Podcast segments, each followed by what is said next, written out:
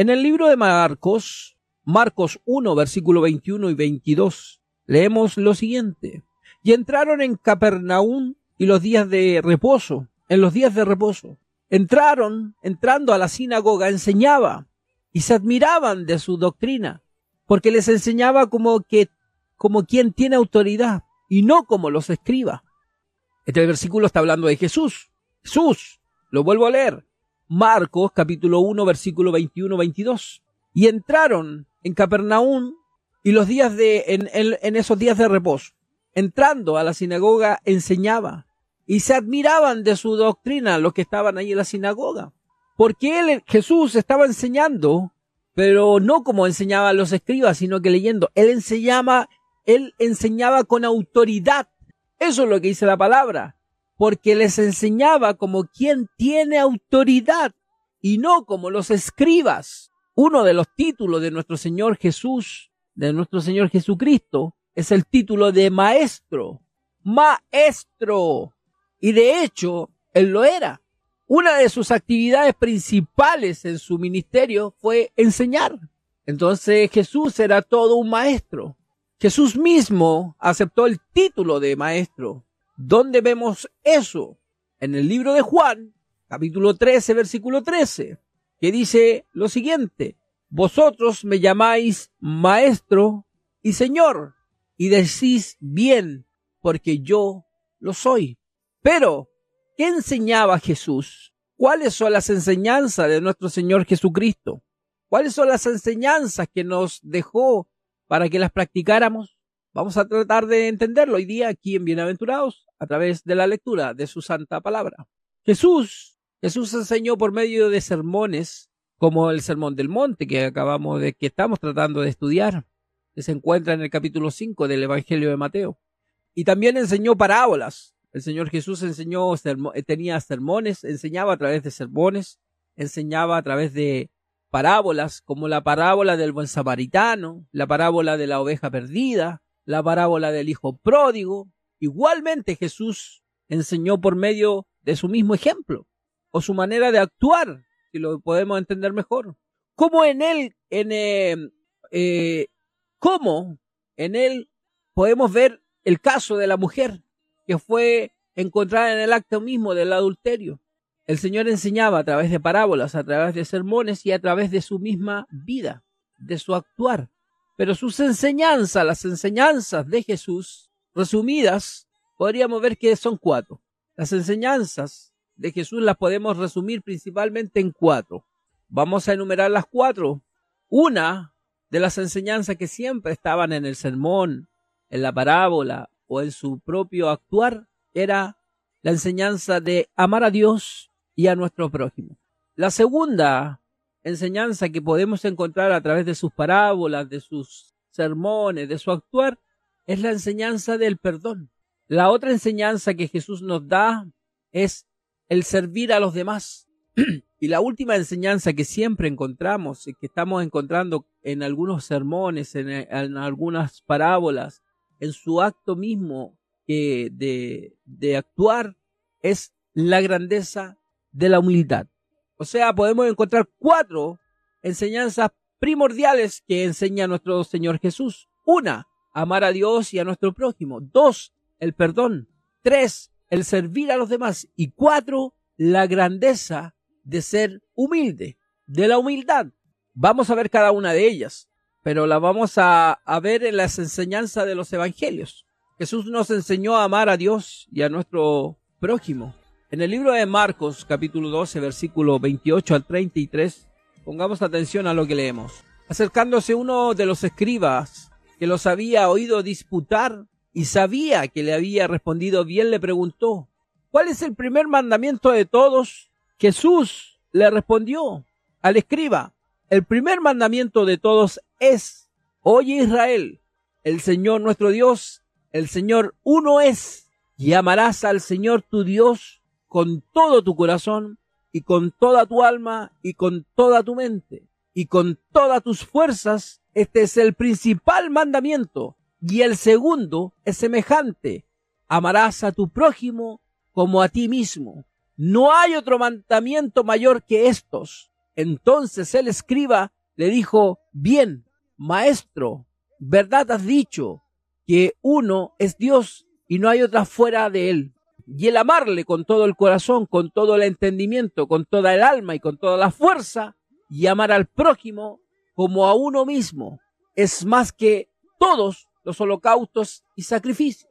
Jesús retomó el centro mismo de la, de la Torah judío con la chema, o sea, partiendo diciendo, oye Israel.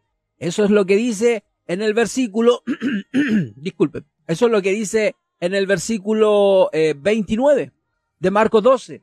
Oye Israel y reafirmó que lo principal en la vida del ser humano es amar a Dios con todo el corazón, con todas las fuerzas, con toda la mente, es decir, con todo nuestro ser. La palabra que Jesús usó es agape, agapa, agape, que es el amor que está basado en la acción más que en el sentimiento. y ese amor tiene que ser expresado en acción amando a nuestros prójimos. Jesús, nuestro Señor Jesús, dejó claro que lo más importante de nuestra vida es amar a Dios. Pero no podemos decir que amamos a Dios si no amamos a nuestro prójimo. Tal cual como Juan lo expresa en su epístola de primera de Juan capítulo 4 versículos 20 y 21 que dice lo siguiente.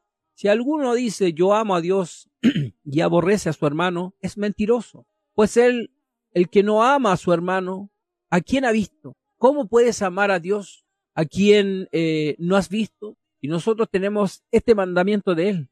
El que ama a Dios, ama también a su hermano. Jesús enseñó, enseñó que, que nuestro prójimo no es solamente el que nos hace el bien o el que nos agrada, nuestro prójimo al cual se refiere nuestro Señor que amarás a tu prójimo, también es nuestro enemigo. Él también es el prójimo.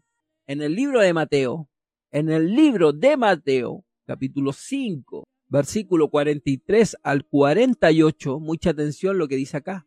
Oísteis que fue dicho, amarás a tu prójimo y aborrecerás a tu enemigo.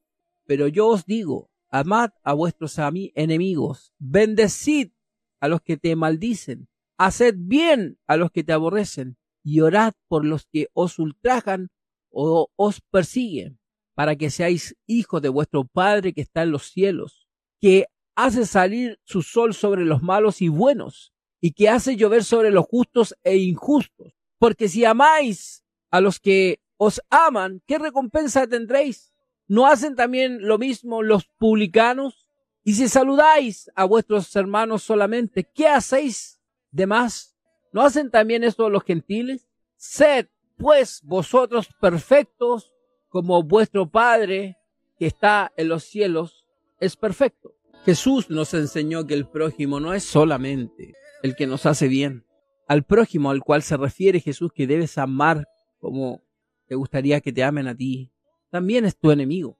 Eso lo vimos acá en Marcos, en Mateo 5, 43, 48. Cada uno de nosotros debe amar a Dios sobre todas las cosas. Y ese amor se tiene que ver reflejado en nuestras vidas y se debe ver reflejado en nuestros prójimos. Voy a volver a repetir esto.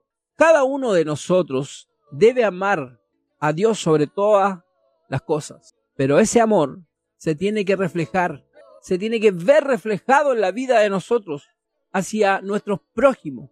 Nuestro Señor Jesús nos enseña que, que cada uno de nosotros debe amar, debe amar a Dios sobre todas las cosas. Pero si nosotros amamos a Dios, ese amor tiene que, tiene que eh, verse reflejado en la vida nuestra. El amor que, que, que amamos, con el amor que, que, que nosotros decimos con nuestra boca que amamos a Dios, debe verse reflejado en amar al prójimo. En Marcos 11:25 leemos acerca del perdón. No es algo que yo lo estoy inventando, está en la palabra de Dios. Jesús nos enseñó el perdón y dice lo siguiente, y cuando estéis orando, perdonad si tienes algo en contra de alguno, para que también vuestro Padre que está en los cielos os perdone a vosotros vuestras ofensas. El perdón, el perdón es uno de los temas centrales en las enseñanzas de nuestro Señor Jesús. Recuerden que hablamos cuatro eh, cosas que están, o cuatro enseñanzas que siempre están en las enseñanzas de Jesús. que una es amar a Dios y a nuestro prójimo. Otra enseñanza que nos deja el Señor Jesús es el perdón. La tercera enseñanza que nos deja Jesús es el servir a los demás. Y la tercera es la grandeza de la humildad. Entonces ahora estamos hablando sobre el perdón. El perdón es uno de los temas centrales en muchas de las enseñanzas de nuestro Señor Jesús. Pero Jesús no solamente vino a hablarnos sobre el tema del perdón, Él nos enseñó el perdón perdonándonos. ¿Se, se entiende lo que estoy diciendo? Jesús no solamente vino a hablarnos del perdón, sino que Él nos enseñó el perdón perdonando. Y eso lo vemos en el libro de Lucas capítulo 5, versículo 20. Dice lo siguiente, al ver la fe de ellos, Jesús les dijo al hombre, joven, tus pecados son perdonados. También lo vemos en el Lucas 7, Lucas eh, capítulo 7, versículo 48. Y leemos lo siguiente. Entonces Jesús le dijo a la mujer, tus pecados son perdonados. En Lucas capítulo 23, versículo 33, 33 y 34 dice lo siguiente. Jesús dijo, Padre, perdónalos porque no saben lo que hacen. Cuando llegaron a un lugar llamado la Calavera, el monte Calavera, lo clavaron en la cruz a Jesús. Lo clavaron a la cruz. Y los criminales también uno a su derecha y otro a la izquierda, junto con esos ladrones. ¿Qué hace Jesús? Porque Jesús estamos hablando que Él nos habla del perdón, pero Él también nos enseñó el perdón a través de el perdón a nosotros. Jesús le dice, Padre, perdónalos porque no saben lo que hacen. En el tiempo, en el tiempo de Jesús, la ley decía algo así, ojo por ojo, diente por diente. Es decir, que el castigo tiene que ir eh, exactamente acorde a la falta. Se dice que se dice que es la justicia más perfecta el ojo por ojo. Eso es lo que se decía. Pero nuestro Señor Jesús, nuestro Jesús, nuestro Señor, nuestro Salvador personal, Jesucristo, fue más allá de eso. Fue más allá. Y lo vemos en el libro de Mateo, en el Evangelio de San Mateo, capítulo 5, versículo 38 y versículo 39. Atento a lo que decimos acá. ¿Oísteis que fue dicho ojo por ojo y diente por diente? Pero yo os digo, no resistáis al que es malo. Antes, a cualquiera que te hiera en la mejilla derecha, vuélvele también la otra. Ser golpeado en la mejilla derecha era una ofensa grave, pues era un golpe recibido con la mano izquierda es decir, la mano que se usaba con otros fines, con fines viles, como limpiarse después de hacer las necesidades. Pero Jesús nos enseña a ir en contra de nuestra naturaleza, pues la respuesta natural ante una ofensa semejante sería devolver el golpe. Pero ¿qué nos dice nuestro Señor Jesús? Nuestro Señor Jesús nos enseña que tenemos que ir en contra de nuestra naturaleza carnal. Y eso se llama perdón, porque nosotros tendemos a no perdonar y las enseñanzas tan importantes que Dios nos ha dado, que Jesús nos, ha entregado a través de su palabra, que hoy podemos aquí estar eh, escuchando, es perdona a los que te ofenden, perdona. El perdón, perdonar es ir es, eh, es ir contra la naturaleza carnal porque nosotros tendemos a vengarnos, a no poner la otra mejilla, a que si somos golpeados, golpeamos de vuelta, si somos insultados, insultamos de vuelta, si somos humillados, humillamos de vuelta. Esa es nuestra naturaleza carnal. Y Dios y Jesús lo saben. Jesús sabe la naturaleza del hombre, de su corazón, que realmente le cuesta perdonar, le cuesta el amor. Perdonar es ir en contra de nuestra naturaleza carnal, es ir en contra de nuestro ego. ¿Quién quiere ser golpeado y no devolver el golpe? Pero eso es parte de nuestra soberbia y de la vanidad. El Señor mismo estaba siendo crucificado, crucificado, había sido golpeado, mentido, humillado, y aún así el que nos dice y nos enseña, es decir, Padre, perdónalo, no saben lo que hacen. Perdonar es como enseñar la escritura. vence el bien, eh, eh, vencer con el bien el mal, donde no es algo que yo invente, vencer el mal haciendo el bien. En Romanos, en el libro de Romanos capítulo 12, versículo 21, que vence el mal, o sea, termina con la maldad haciendo el bien, no haciendo lo malo. Malo con malo no es, es vence el mal haciendo el bien. Eso lo encontramos en el libro de Romanos, capítulo 12, versículo 21. Nuestro Señor Jesús también nos enseñó a servir a los demás. Este es el tercer punto de la enseñanza. Recuerden que una es, la primera enseñanza que vemos siempre en la palabra de Dios, en las enseñanzas de Jesús a través de sus parábolas, a través de sus sermones, a través de su actuar, son amar a Dios sobre todo y a nuestro prójimo. También nos enseña que hay que perdonar. Tercero, nos enseña que debemos servir a los demás. Y por último, nos enseña que sobre la grandeza de la de ser humilde, de la humildad. Ya hemos hablado de amar a Dios y a su prójimo, hemos hablado sobre el perdón que nos enseña Jesús y ahora hablaremos de servir a los demás. Jesús nos enseña a servir a los demás. En el libro de Marcos, en Marcos 10, en el Evangelio de Marcos, capítulo 10, versículo 45, ¿qué es lo que dice ahí? Dice, porque el Hijo del Hombre no vino para ser servido, sino para servir y para dar su vida en rescate por muchos. El objetivo de la vida cristiana es, en este mundo, es servir. Es decir, poner nuestro amor, nuestro conocimiento de las escrituras al servicio de los demás. A lo mejor tú me dices, yo no me sé toda la Biblia. ¿Qué es lo que voy a enseñar? ¿Qué le dije yo al principio del programa? Cada vez que nosotros escuchamos la palabra de Dios, estamos dejando algo en nosotros. A lo mejor no te acuerdas como yo, porque yo, si no lo anoto también, hay muchas cosas que yo sé de la Biblia, pero se me olvida en qué versículo está, se me olvida en qué capítulo, pero eso no es, no le quita menos importancia a lo que tú puedas entregarle a una persona diciéndole, Dios te perdona, Dios te ayudará, Dios te proveerá, confía en Dios, ten fe. ¿Se fijan? Eso también es parte de servir, porque estás enseñando el amor de Dios a través de su palabra. No te sientas cohibido si no te sabes en qué versículo y en qué capítulo dice, vengan a mí todos los que estén afligidos y yo les daré descanso. Tú ya sabes en tu corazón qué quiere Dios por, para, por decirte ese versículo. Y hay una cosa que yo hago y les digo a las personas que conozco, que son como yo, que nos costó aprender esta lectura porque la Biblia no es fácil, no es para los incrédulos, es cuando tú tengas un versículo, podríamos decirlo como favorito, como el versículo que te identifica, con el que te sientes cada vez que lo escuchas o lo lees, sientes paz, apodérate de ese versículo.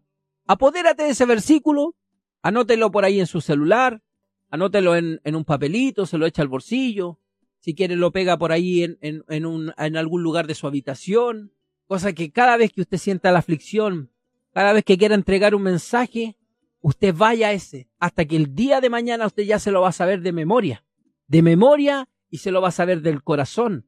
Va a ser el Espíritu Santo que le va a poner ese versículo cada vez que usted necesite exhortarlo o decírselo a alguien. Y eso será de gran bendición para usted, tanto como para el que la recibe. Anote su versículo. Yo tengo varios anotados. Juan 8:32. La palabra os hará libre. Juan 8:55. Os digo la verdad, todo aquel que obedezca las enseñanzas jamás morirá. Mateo 11:28. Vengan a mí todos los que tengan problemas, depresión, adicciones. Vengan a mí, entréguenme sus problemas y yo les daré descanso, dice el Señor en Mateo 11, 28. En Juan 14, 27 dice, mi paz os doy, mi paz os dejo, mi paz no es como la que te da el mundo. Se fijan que hay muchos versículos que son cortitos y tienen tanta verdad y tanto poder cuando un hijo de Dios los dice. Entonces, les doy ese datito. Apréndanse un versículo o el que a ustedes les gusta y anótenlo. Pidan que se lo anoten y van a leerlo, leerlo, leerlo y lo van a empezar a entregar. Y Dios se agrada cuando su pueblo cumple su palabra.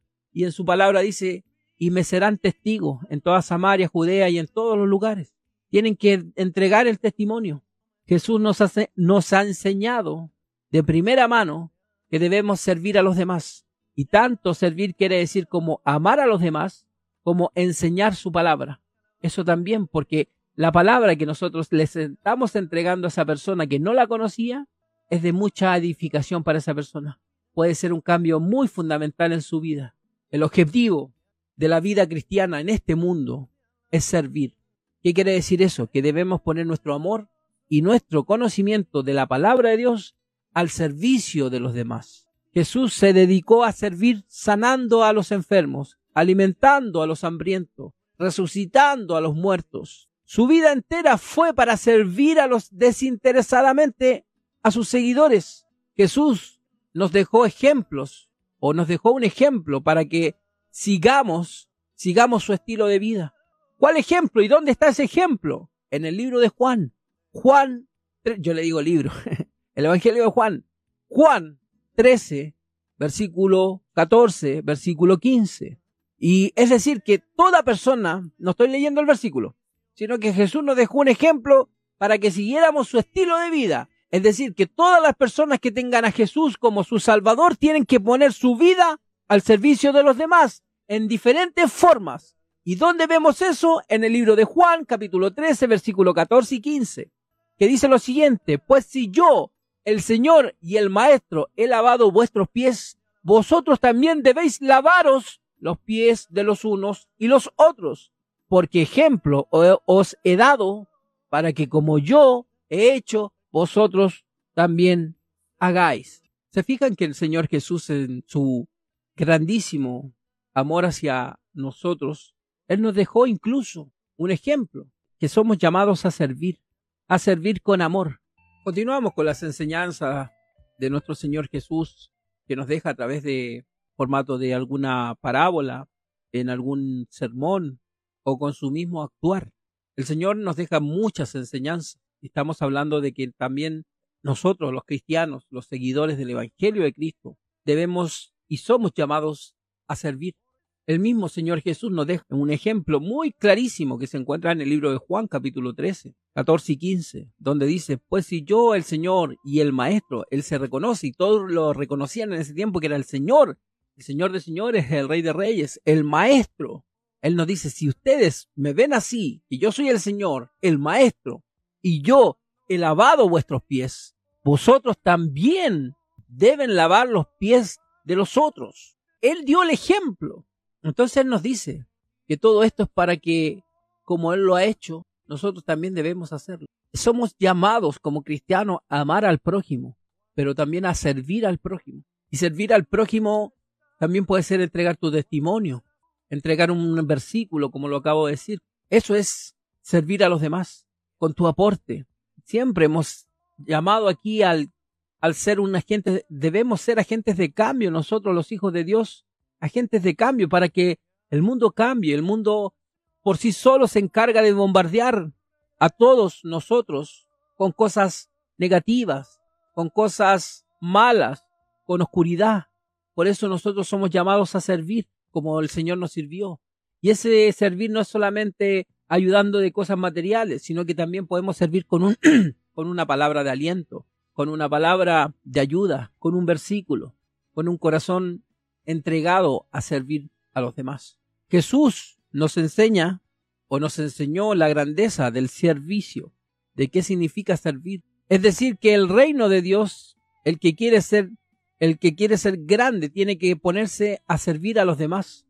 El más grande no es el que más conocimiento tiene o el que más dinero tiene o el que tiene más edad o el que tiene más experiencia, sino que el que más sirve a los demás. En el libro de Mateo capítulo 20, en el versículo 25, versículo 26, versículo 27 dice lo siguiente. Entonces Jesús, llamándolos, dijo, ¿sabéis que los gobernantes de las naciones se enseñorean de ellas y los que son grandes ejercen sobre ellas potestad?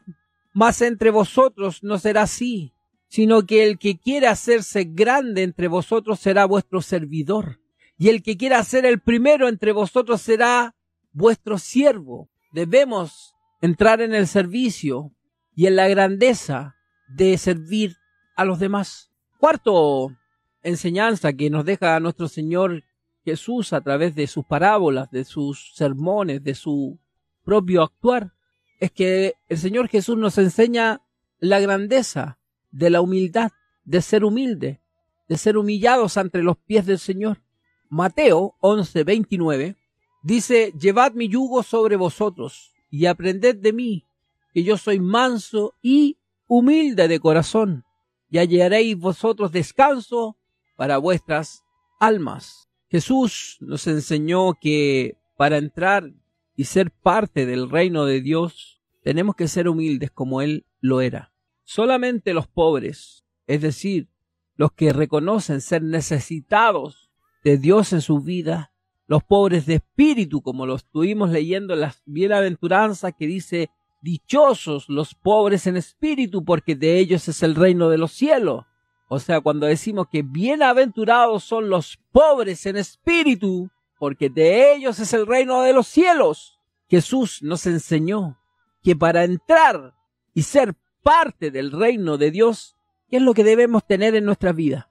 Ser humildes, tener humildad, así como la humildad que tenía nuestro Señor Jesús. Solamente los pobres, es decir, los que reconocen ser necesitados de Dios, de esa pobreza estamos hablando, de la pobreza espiritual, solamente los que reconocemos que ser necesitados de Dios, los que reconocemos que no eh, que no tienen nada para recibir del reino de Dios en sus vidas, así como lo dice en Mateo 5.3. Bienaventurados los pobres en espíritu, porque de ellos es el reino de los cielos. Los ricos, los que, eh, los que se sienten que están saciados, los que piensan que no necesitan a Dios, los que piensan que no les hace falta nada en la vida, no pueden entrar en el reino de los cielos. Lo dice su palabra.